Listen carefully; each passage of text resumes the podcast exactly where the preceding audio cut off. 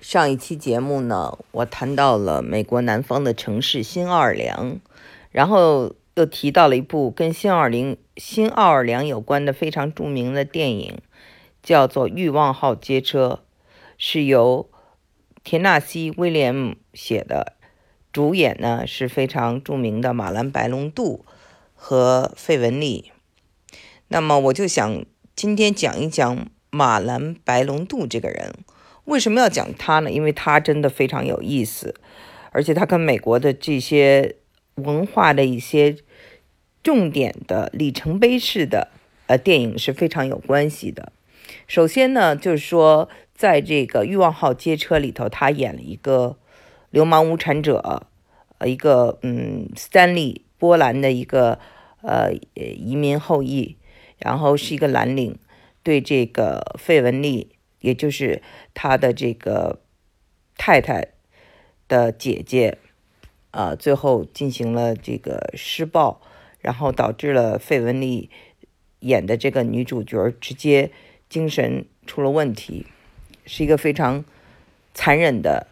嗯，又卑鄙的一个小人。呃，马兰白龙度非常喜欢演一些坏人，他演的也。非常著名的，当然就是啊，《教父》里，呃，我们看到的这个《教父》一二都是他主演的，因为这个他获得了奥斯卡金像奖最佳男主角儿然后呢，他还演了就是《巴黎最后的探戈》。《巴黎最后的探戈》呃是这个贝托鲁奇啊，意大利著名的呃导演，《末代皇帝》的这个导演导演的，嗯，是一。这是一部情色电影，一九七几年呢拍摄出来，在美国一直遭禁。但是这个电影呢非常有争议的一点呢，就是有一场戏，四十八岁的马兰白龙度，呃，对这个当时的这个女主角演戏的时候只有十九岁，嗯，是一个他饰演的是一个年轻的巴黎的女孩啊，对他进行施暴。那么这场戏呢，就是在这之前，呃，这个细节呢，没有呃告诉这个女演员，然后是贝托鲁奇和这个马兰白龙度两人自己商量的。结果后来对这个女人、女孩子、这个女演员本身造成了很大的精神创伤，她五十几岁。五十一岁吧，五十岁出头就去世了。他一生都没有从那个痛苦中，啊，走出来。而且那部电影他只拿到了四千美金。而这两个，这个贝托鲁奇啊，还有这个，呃，马兰白龙度呢，就是都呃赚了很多钱。嗯，然后我看到的这个马兰白龙度呢，呃。最深刻的一个电影呢，英文叫做《Apocalypse Now》，就是也是呃导演《教父》的这个呃这个人这个导演啊库珀拉呃导演的呃中文呢翻译成《现代启示录》，但是我觉得翻译的不是很很准确，因为这个词呢本身就是宗教里头就是一切毁灭了的一种天启。从重新开始之前的全部被毁灭的一个景象，所以呢，就是呃，他呢所讲的就是战争的残酷。这个电影呢本身呢是依照非常有名的一个作家叫做呃 Joseph Conrad 写的《黑暗之心》。这个《黑暗之心》呢讲的是刚果，呃，在那边发生了一个殖民地所发生的一些残酷的故事。然后，在《现代起初录》这个电影里呢，马兰白龙度呢，他所上演的是一个呃越战中的一个上校，但是他选择留在了呃当时的这个 Cambodia，就是我们在这个丛林里看到他啊，就是已经是一个在当地啊，在 Cambodia 当地已经被人非常崇拜的这么一个。神一样的人，脸上涂着奇奇怪怪的东西，但是同时又是一个非常残忍、没有任何人可以管住他的这么一个怪物。那么，这个美国就是下令是要把他，就是要要处决他嘛，因为他是一个非常危险的人物，所以呢，就反映的是这样的一个电影，整个电影是非常残酷的，非常黑暗的，啊，柬埔寨的这个这些呃当地的这些呃。人呢，就像是刚果的那个土著一样，哈，非常崇拜这位这个上校，然后马兰白龙度又非常的壮实，呃，非常的那种有一种凶残。那么 很有意思，就是说他本人哈，其实也喜欢这样的生活。他是啊，有钱了以后呢，就在那个大溪地。买了一个小岛，所以后来有一段时间就一半生活在大溪地，一半生活在一个美国的加州的比佛利山庄。那么他呢很有意思，就是一方面在好莱坞是一个浪子，非常难缠，呃，跟人打交道。很多人都不喜欢他，就是故意喜欢给人找茬啊，嗯，拍电影不听话呀，然后会拖时间呐，会提出各种呃这种要求啊，比如说这个有一个嗯制片人就说啊，他上来要演戏，先让我给他买一辆摩托车，嗯，然后呢，这辆摩托车呢，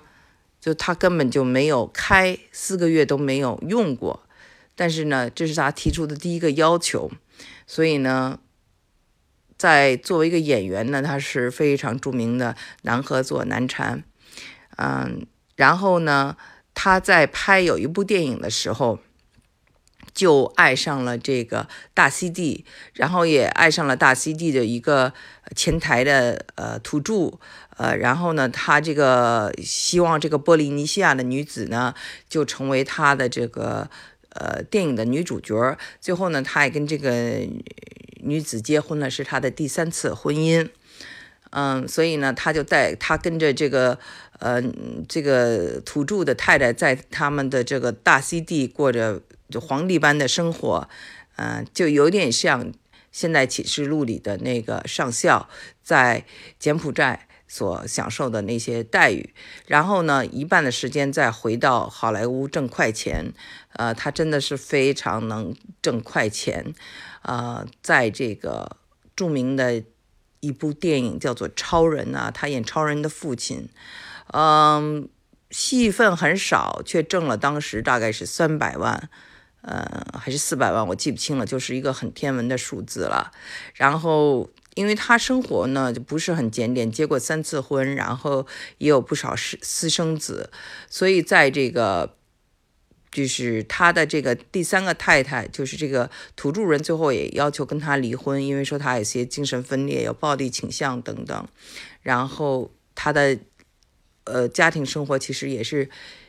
呃他的老大，比如说他有一个儿子，呃，就是在家呢，就是有这个杀人，杀了他的一个姐姐还是妹妹的一个男朋友，然后他的这个土跟土著生的一儿一女中有一个女儿，呃，在他们的这个大溪地的家里，呃，自杀了，才二十五岁，所以呢，就是一个很混乱的。的这么一个私人生活了，但是呢，他同时又是一个民权运动的热心人物，非常有意思。就是说，因为他生活在，他是出生在奥克拉荷马州。那奥克拉荷马州，我我在学历史的时候，我们知道美国的这个印第安人的血泪之路在这里头开始。那么他就是是。非常为印第安人说话。他有一年得了这个奥斯卡金像奖，自己没有来领奖，就请的是这个呃印第安呃一个女就是女孩去讲话，就是说啊，美国政府和美国的这个好莱坞电影对我们印第安人都是丑化的，需要你们对我们进行正面的这个描写。呃，然后他也在这个黑人民权运动中，呃，非常支持黑人，嗯，但是在生活中是一个非常难缠的、不好说话的、脾气暴躁的，嗯，人，就是这么一个非常，啊，就是呃，两面的这么一个形象。但是他演的电影呢？就是一个是我们说的过的这个《现代启示录》，一个是《教父》，还有这个欲望号街车都是呃，在美国的这个嗯文化中占着举足轻重的地位的电影啊。其中呃，巴黎的探戈是欧洲的，呃，也是一个当年非常轰动的一个电影。嗯，然后这个人本身呢，在美国的这个。呃，电影就是有史以来的，就是最伟大的这个演员排行中也排第四。那么就是说，我讲他呢，完全是因为我觉得他这个人是演的角色和生活中是一个非常有故事的人。大家呢有兴趣可以多了解一下。那么他给我们的感觉，至少给我的感觉就是艺术。这个东西呢，有时候是从痛苦中产生的，而一些艺术家，他们不一定是值得我们尊重的道德品质非常高尚的人，但是他们用他们的痛苦和用他们的灵气，确实呢，嗯。展现出了一幅幅非常美好的画面，或者是非常令人感动的情景。在这方面呢，就是说，有时候他们的品德和他们的艺术成就，我们不得不分着看。这个其实也是挺分裂的。我本人还是喜欢啊德艺双修的人。